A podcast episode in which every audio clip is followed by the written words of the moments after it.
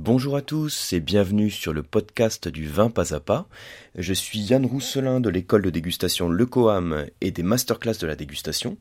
Et dans ce podcast, aujourd'hui, on va parler justement des, masterclass. On va faire suite à la dernière masterclass qui était consacrée au Pinot Noir. Et mon but ici, ça va être de vous proposer quelques euh, questions, enfin de répondre à quelques questions autour du Pinot Noir pour tester vos connaissances. Alors, si vous avez suivi la dernière masterclass consacrée au Pinot Noir, vous avez donc, je pense, déjà eu l'occasion de, suivre le cours théorique en ligne, de déguster les, les vinotes hein, avec la sélection de vins que vous avez préparé sur le Pinot Noir. Donc là, le quiz va tomber à point pour, d'une part, donc vérifier eh ben, si vous avez bien acquis les connaissances, si vous les avez mémorisées, et puis ce type de quiz, c'est aussi l'occasion de réviser ensemble finalement. Puisqu'à chaque fois, donc ça c'est un, format, c'est relativement récent, enfin finalement le, le, quiz introduit dans les masterclass, euh, vous m'aviez fait la suggestion sur le groupe privé, j'ai trouvé que c'était une super idée. Et parce que donc l'idée au travers de ce quiz, c'est en aucun cas de proposer des QCM, donc des questions à choix multiples, mais au contraire de poser des questions un petit peu ouvertes et ensuite d'en discuter sur ce podcast. Donc, je répète, hein, si vous écoutez ce podcast, que vous suivez pas les masterclass, bon bah, il n'y a aucun souci, hein, vous pouvez écouter le podcast et puis justement essayer de répondre aux questions. Et si vous êtes complètement à côté de la plaque, hein, que les questions vous parlent pas du tout, de toute façon, dans les réponses que je donne, euh, je resitue le contexte, je vous redonne des informations, donc ça vous permettra de toute façon d'apprendre des choses sur le cépage Pinot Noir. Alors, il y a quelques petites questions, donc c'est un podcast relativement rapide. Je commence tout de suite par la première question. Alors les premières questions, hein, je vois que c'est, ce sont pas des questions là spécifiques au Pinot Noir, en tout cas pour la première.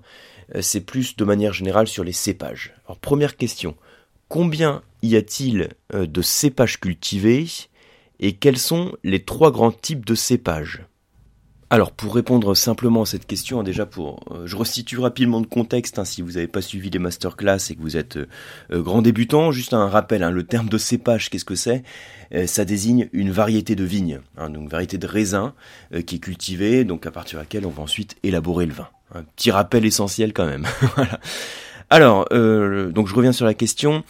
Le, les cépages cultivés, donc il existe beaucoup de cépages, il y a plusieurs milliers de cépages, mais vous avez en fait peu de cépages cultivés, vous en avez exactement 320, donc ceux qui sont, euh, quand je parle de cépages cultivés, je parle des cépages qui sont inscrits sur le, registre des cépages, hein, c'est le, catalogue des, variétés cultivées. Donc 300, 320 cépages, et quels sont les trois grands types de cépages? Alors c'est une question là aussi qui peut prêter un petit peu à confusion. Si je vous avais mis comme question simplement quels sont les types de cépages? Bah vous m'auriez peut-être dit bah il y a le cépage rouge et les cépages blancs. Ou bien vous m'auriez peut-être dit euh, il y a les cépages à maturité précoce et les cépages à maturité tardive. Et tout ça, ce serait aussi des bonnes réponses.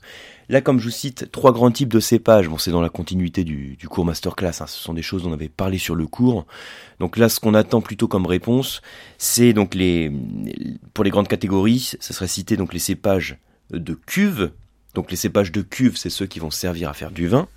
Vous avez les cépages de table, donc ceux qu'on mange, et ensuite les cépages pour le séchage, donc ils sont destinés aux, raisins secs. Donc, cépages de cuve, euh, voilà, donc les, dont, le pinot noir, hein, le chardonnay, le cabernet sauvignon, etc. Les cépages de table, donc comme les, euh, le muscat de Hambourg, le chasselas par exemple, et les cépages pour le séchage, comme sultanine, raisin de Corinthe, etc. Donc voilà, ah, sachant qu'il y a aussi des raisins qui peuvent faire partie euh, des trois catégories, comme le muscat d'Alexandrie par exemple.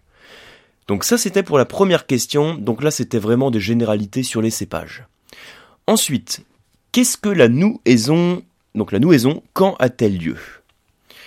Euh, Bah là c'est encore un contexte générique euh, autour des cépages. Hein. C'est pour vérifier un peu les, grandes connaissances sur la notion de cépage. Alors, la nouaison, en fait, quand on parle de nouaison, on fait référence au cycle de la vigne. Donc, pour rappel hein, ou pour information, si vous n'avez pas suivi les masterclass et que vous connaissez pas trop les notions de cycle de la vigne, c'est des choses hyper importantes à connaître. Hein, c'est des connaissances de base, hein, des bases en, tant que dégustateur. Euh, en gros, il y a deux grosses phases dans le cycle de la vigne. Donc, euh, il y a une phase pendant laquelle elle dort et puis une phase pendant laquelle elle se réveille. La phase pendant laquelle elle dort, c'est l'hiver, ce qu'on appelle le repos hivernal. Et puis le reste du temps, bah, c'est la période active. Alors, en gros, Bon, je vais pas tout, refaire le cycle, hein. je vais surtout répondre à la, question qui est posée sur la nouaison. Mais il faut imaginer que voilà, après l'hiver, vous avez votre vigne qui va se réveiller, Hein, c'est-à-dire que vous avez la poussée racinaire et la circulation de la sève qui va être à nouveau activée. Et vous avez donc la sève qui peut euh, ressortir aux, endroits où la vigne a été taillée. Donc on a l'impression qu'il y a des petites gouttes hein, de... Enfin, on a l'impression, c'est même pas une impression, il y a des petites gouttes de sève qui sortent aux endroits où il y a eu la taille de la vigne. C'est ce qu'on appelle les pleurs. Donc hein, très explicite, c'est facile de s'en souvenir. Et ensuite, après les pleurs, hein, vous avez la vigne qui sort véritablement en fait de son, de son repos hivernal, qui commence son cycle actif avec euh, les petits bourgeons d'hiver qui vont gonfler et qui font apparaître un petit duvet hein, dans les bourgeons. Donc c'est ce qu'on appelle la bourre, le petit duvet. Et ça, c'est ce qu'on appelle le débourrement. Voilà. Donc le débourrement, ensuite donc euh, euh, vous avez les fleurs qui apparaissent, la fleur, ensuite elle se transforme bah, en baie de raisin, qui est d'abord tout petit, hein, au stade petit pois, la baie se développe, et puis ensuite, vous avez l'arrêt de croissance. Enfin, d'abord, la, baie qui, euh, qui change de couleur. Hein, pour le raisin rouge qui passe du, vert au rouge, par exemple, c'est la véraison. Et puis ensuite, la maturation du raisin. Bon, ça c'est vraiment présenté en, deux secondes et demie. Alors, la nouaison, où elle se situe dans ce cycle En fait, la nouaison, c'est le moment où la fleur se transforme en baie de raisin. Hein, donc vous avez, c'est-à-dire que, en gros, c'est après la floraison, vous avez ensuite la fleur qui se transforme en baie de raisin. C'est ce qu'on appelle la nouaison. Ça intervient à peu près deux semaines après la floraison. Et donc pour vous situer de manière un petit peu plus précise et pour mettre une date là-dessus, hein, ce serait vers le mois de juin, euh, quand on parle en tout cas de l'hémisphère nord. Donc voilà pour la deuxième question. Ensuite, quelles sont les caractéristiques euh, morphologiques du pinot noir et euh, l'implication en termes de vin? Donc là, ça permet aussi de parler de dégustation, hein, dire euh, en fonction des caractéristiques de, la baie, hein, de notre cépage pinot noir, qu'est-ce qu'on peut attendre en termes de vin, en termes de profil de vin, lors de la dégustation? Alors ce qu'on peut dire en termes de caractéristiques euh, morphologiques hein, du cépage pinot noir, euh, ce qu'il faut savoir, donc un, ce sont des baies qui sont compactes, vous faut imaginer des petites grappes avec des raisins très compacts et avec une peau fine. Donc là, le mot-clé hein, qu'on attend en fait, c'est aussi la peau fine euh, du raisin pinot noir, parce que c'est là aussi qu'on peut comprendre les implications en termes de vin produit, donc en termes de vin dégusté. Si la peau est fine, euh, ça veut dire qu'au moment où on va fabriquer le vin, donc euh, fabriquer le vin, on dit vinifier, qu'est-ce qu'on fait? On va mettre les peaux du raisin en contact avec le jus. Donc on écrase les baies, hein, c'est ce qu'on appelle le foulage, donc on, éclate la baie de raisin, et ces pots de raisin, on les met en contact avec le jus. On met tout ça dans une cuve et vous avez l'opération clé de la création du vin qui intervient, c'est la fermentation alcoolique. Comme son nom l'indique, à la fermentation alcoolique, ça veut dire qu'il y a du, quelque chose qui fermente pour donner de l'alcool, et ce quelque chose qui fermente pour donner de l'alcool, c'est le sucre, donc le sucre du raisin. Et l'organisme qui permet au sucre de devenir alcool, ce sont les levures. Des petits rappels au passage. Alors, du coup, imaginez si vous avez votre pinot noir qui a une peau fine. Quand je vais faire la macération entre la peau et le jus, si la peau est fine, je vais transmettre peu de tout ce que la peau peut apporter, donc peu de pigments colorants, également peu de tanins. Il faut savoir que dans les vins rouges, quand vous dégustez du vin rouge, la couleur du vin rouge et les tanins, ce qui permet d'apporter la couleur et les tanins, c'est la peau. Alors après, on peut faire en sorte d'extraire euh, plus de couleurs et plus de tanins d'un même cépage, d'un même raisin, en prolongeant par exemple la macération, euh, ou bien en augmentant un petit peu la température euh, de, la macération, ce qui permet d'extraire plus de pigments colorants, plus de tanins. Mais dans tous les cas, notre cépage à la base, il a une peau fine, il a un potentiel en pigments colorants et en tanins qui est moins fort que s'il avait une grosse peau. Hein, c'est le, truc logique à comprendre. Donc, euh, euh, je donne souvent l'exemple, je l'avais donné aussi sur les masterclass. Hein, je prends un cépage opposé du type le, le Cahors, un Malbec. On peut prendre le, Tanat aussi, un Madiran. Donc Madiran, c'est l'appellation du sud-ouest. Cahors, c'est une appellation aussi du sud-ouest, cépage Malbec. Donc les cépages Malbec, Tanat ou Cabernet Sauvignon, tout ça, ce sont des cépages avec une grosse peau en comparaison avec le volume de jus qui est contenu dans la baie. Et du coup, on a plus un meilleur potentiel, si vous voulez, en pigments colorants et en tanins. Donc, pour répondre à la question, en termes de dégustation, mon pinot noir, de par sa morphologie, hein, de par la tête de sa baie, si vous voulez, il va être moins coloré et moins tannique qu'un euh, qu'un Madiran, par exemple, ou qu'un Cahors, a priori. Et euh, moins tannique, hein, une petite parenthèse aussi, donc par quoi ça se manifeste en dégustation? Ça veut dire que le pinot noir en bouche, il va être moins râpeux, moins rugueux, moins astringent. Alors, on continue. Question suivante, donc la 4. Quel type de climat affectionne le pinot noir et pourquoi?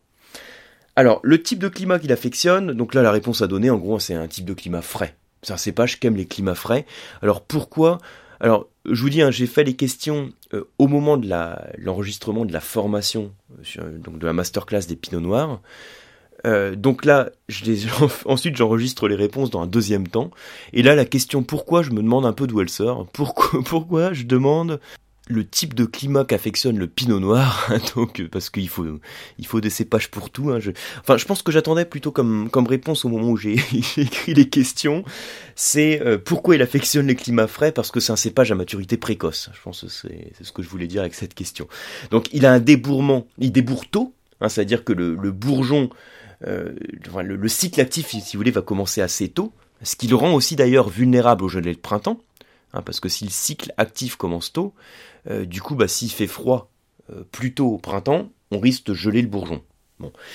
ce que j'attends aussi, je pense, comme réponse dans ce cas-là, c'était il débourre tôt, il a maturité précoce, c'est-à-dire qu'il a aussi pas besoin de beaucoup de température pour atteindre sa maturité, sa maturité alcoolique et sa maturité technologique. Pas besoin de beaucoup de température, on peut faire le lien aussi avec la classification des cépages hein, qui, est, faite. Vous avez deux grands types de cépages, qui sont les cépages à maturité précoce et les cépages à maturité tardive. Les cépages à maturité précoce, ce sont ceux qui n'ont pas besoin, en gros, hein, de beaucoup de chaleur et beaucoup d'ensoleillement pour atteindre leur maturité. Et les cépages à maturité tardive, comme le nom l'indique, hein, au contraire, ils ont besoin de beaucoup de chaleur, euh, d'ensoleillement pour atteindre leur maturité.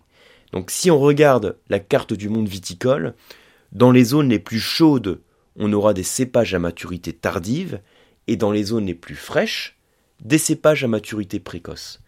J'avais parlé pendant la formation des masterclass de la classification faite par l'ampélographe Pulia, donc ça s'écrit P-U-2-L-I-A-T. J'avais fait un article aussi sur cette classification sur le vin pas à pas, donc là, j'ai pas le lien en tête, hein, mais vous mettez sur Google le vin pas à pas euh, classification Pulia, P-U-2-L-I-A-T, et vous aurez quelques infos que j'avais mis là-dessus. Donc en gros, vous avez euh, les cépages maturité précoce, et ensuite vous avez à l'autre extrême cépages à maturité tardive, et entre précoce et tardive, on a les cépages de première époque, deuxième époque, troisième époque. En gros, hein, les cépages précoces, donc déjà il y a plus de cépages blancs qui sont en maturité précoce, et plus de cépages rouges qui sont en maturité tardive. Dans les zones les plus chaudes, on fait plutôt du vin rouge, et dans les zones les plus fraîches, on fait plutôt du vin blanc. Et donc, sans revenir hein, sur tout le détail des cépages qu'on a dans ces classifications, le pinot noir est dans les maturités précoces. Ensuite, citer deux pays d'Europe et leur région de prédilection qu'affectionne le pinot noir. Donc si on formule ça un peu plus en, français, euh, citer euh, deux pays d'Europe, là quand je parle des régions de prédilection, je fais référence à région de prédilection pour le pinot noir bien sûr. Alors, les pays que vous pouvez citer, déjà hein, pour pays d'Europe, on va citer en premier la France, en tout chauvinisme, et comme région de prédilection pour le pinot noir, on va citer la Bourgogne, hein, ensuite on pourrait parler en plus spécifiquement au sein de la Bourgogne de la Côte de Nuit, qui est un peu le, cœur de la production viticole du pinot noir en France. C'est là aussi on fait les, euh, en tout chauvinisme, les, plus grands pinots noirs du monde. Si vous n'êtes pas d'accord avec moi, vous me direz que ce sont en tout cas les, plus chers. non, ce qui est vrai, c'est que euh, le climat de la Bourgogne, euh, de par son climat tempéré, frais, hein, continental, de par son type de terroir, offre un couple, un terroir-climat qui est particulièrement adapté à ce cépage. Hein. C'est pas un hasard si les pinots noirs de Bourgogne ont parmi les plus grands potentiels de garde et les plus grandes complexités dans les pinots noirs qu'on peut trouver. Alors on pourrait citer aussi bah, l'Alsace, hein. c'est le seul cépage rouge qu'on trouve en Alsace, on pourrait citer la Loire, etc. Alors, autre pays d'Europe, je vous citerai également l'Allemagne. Et là, au sein de l'Allemagne, hein, vous retrouvez plusieurs euh, régions viticoles. Euh, alors, des régions particulièrement adaptées hein, pour des bons pinots noirs, vous avez la région de Baden, euh, de Pfalz également. Hein. bon, après, dans la Moselle, on a fait aussi quelques pinots noirs bien réussis. Donc là, c'est vraiment pour généraliser et vous citez quelques régions pour le pinot noir. Alors, ensuite, question suivante. Alors, d'autres pays que vous pourrez citer pour les pays d'Europe, ce serait par exemple la Suisse. Et puis après, on pourrait parler de zones fraîches. Euh, qu'on a dans d'autres pays d'Europe. Hein. on peut trouver des pinots noirs en Espagne euh, sur les zones les plus fraîches, également en Italie par exemple, hein, avec de très beaux résultats. Alors ensuite, la question d'après, c'est euh, la même question, mais pour les régions du monde. Donc des, régions dans lesquelles on va trouver des pinots noirs emblématiques. Alors là, il y a honnêtement deux grands pays que vous devez avoir en tête pour le pinot noir. D'une part, la Nouvelle-Zélande, euh, notamment pour la Nouvelle-Zélande, on a un climat alors qui est relativement frais quand on parle de climat du Nouveau Monde. Et on va trouver euh, particulièrement dans la région de Martinborough. Et puis donc Martinborough, pour vous citer, c'est dans le sud de l'île du Nord. Hein, la Nouvelle-Zélande, c'est deux îles. Vous avez le nord et le sud, l'île du Nord, l'île du Sud. Euh, dans le sud de l'île du Nord, vous avez Martinborough. Et dans le nord de l'île du Sud, vous avez Marlborough. Ce ne sont pas les seules régions dans lesquelles on va trouver du pinot noir, mais en tout cas ce sont des régions pour lesquelles on trouve des pinots noirs extrêmement qualitatifs, avec aussi de beaux potentiels de garde. Et ah oui, puis l'autre région hein, qu'il faut absolument citer, enfin l'autre pays viticole, hein, ça va être, euh, là on va partir sur les États-Unis, euh, dans l'Oregon en particulier, avec euh, la région de la Willamette Valley. Une région assez emblématique aussi pour les pinots noirs où on fait de très belles choses. Alors tous ces pinots noirs en Nouvelle-Zélande, Oregon, euh, Allemagne, France, si vous avez suivi à la masterclass de la dégustation, euh, vous avez pu déguster ces vins. Donc j'ai reçu déjà les commentaires de dégustation, on a discuté avec quelques-uns d'entre vous hein, sur, les, sur les dégustations. Euh, c'est vrai que c'est toujours hyper intéressant parce que quand on fait des dégustations comparatives d'un même cépage et qu'on regarde son expression sur différents terroirs hein, du monde, euh, ça permet de voir quelles sont les caractéristiques d'un cépage. Hein, donc euh, on voit que ce cépage, par exemple, va plutôt transmettre tel ou tel type d'arôme. En termes d'intensité colorante, hein, on en a parlé tout à l'heure, des robes plutôt pâles. En termes de tanin, c'est plutôt souple en bouche. Mais ensuite, on a des variations bien évidemment énormes en fonction du terroir ou du climat, donc de la région viticole. Donc ça, c'est des qu'on peut faire, hein, des dégustations comparatives pour un même cépage. Euh, je le referai aussi sur une autre masterclass sur d'autres cépages euh, qui sont cultivés, on va dire, entre guillemets, un petit peu partout dans le monde, mais avec des résultats très différents. Donc voilà pour clôturer ce petit podcast hein, qui était consacré à un quiz autour du Pinot Noir. Euh, comme d'hab, j'ai débordé. Hein, je m'étais dit, j'avais en tête hein, de faire quelque chose autour de 10 minutes pour faire quelque chose d'assez court et concis. Mais j'ai souvent du mal avec le court et le concis, donc désolé. Euh, c'est toujours aussi un prétexte pour, déguster, euh, aussi pour déguster, mais pour discuter, je voulais dire, les, les podcasts. quelques questions comme ça ouvertes sur le quiz, c'est aussi un prétexte pour revoir ce qui était vu en cours et et puis réviser un petit peu. Voilà, moi en tout cas je vous remercie beaucoup pour votre attention. J'espère vous retrouver sur un prochain cours hein, sur le Coam. Donc euh, l'adresse du site c'est toujours lecoam.eu. Euh, sur les masterclass de la dégustation, donc la prochaine masterclass de la dégustation, elle va être consacrée au vignoble d'Anjou et de Saumur. Donc euh, superbe vignoble de, que l'on va aborder en termes de terroir, de cépage, d'expression gustative hein, pour les vins. Et puis sinon, j'espère vous retrouver aussi, hein, bah, soit sur, les, sur le vin pas à pas ou au travers des podcasts. Je vous dis à très bientôt.